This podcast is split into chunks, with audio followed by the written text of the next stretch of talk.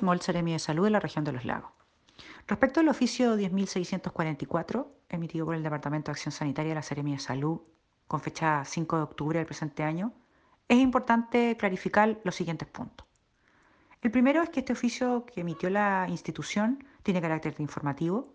Nos recuerda que los desplazamientos que están autorizados para realizar tanto por las personas que compran como por los prestadores de servicio de abastecimiento, entre ellos los supermercados, están definidos por el instructivo del Ministerio del Interior.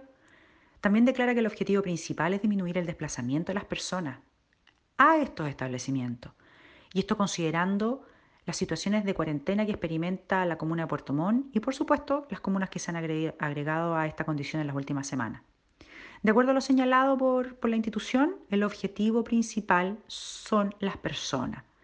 Y en un estado de cuarentena, las personas no deben desplazarse de manera innecesaria buscando insumos que no sean esenciales.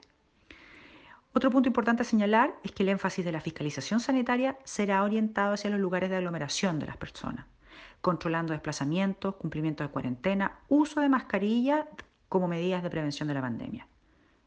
Y finalmente, queremos hacer un llamado a la comunidad a no desplazarse de manera innecesaria a supermercados y concentrar los esfuerzos en adquirir productos esenciales para su familia.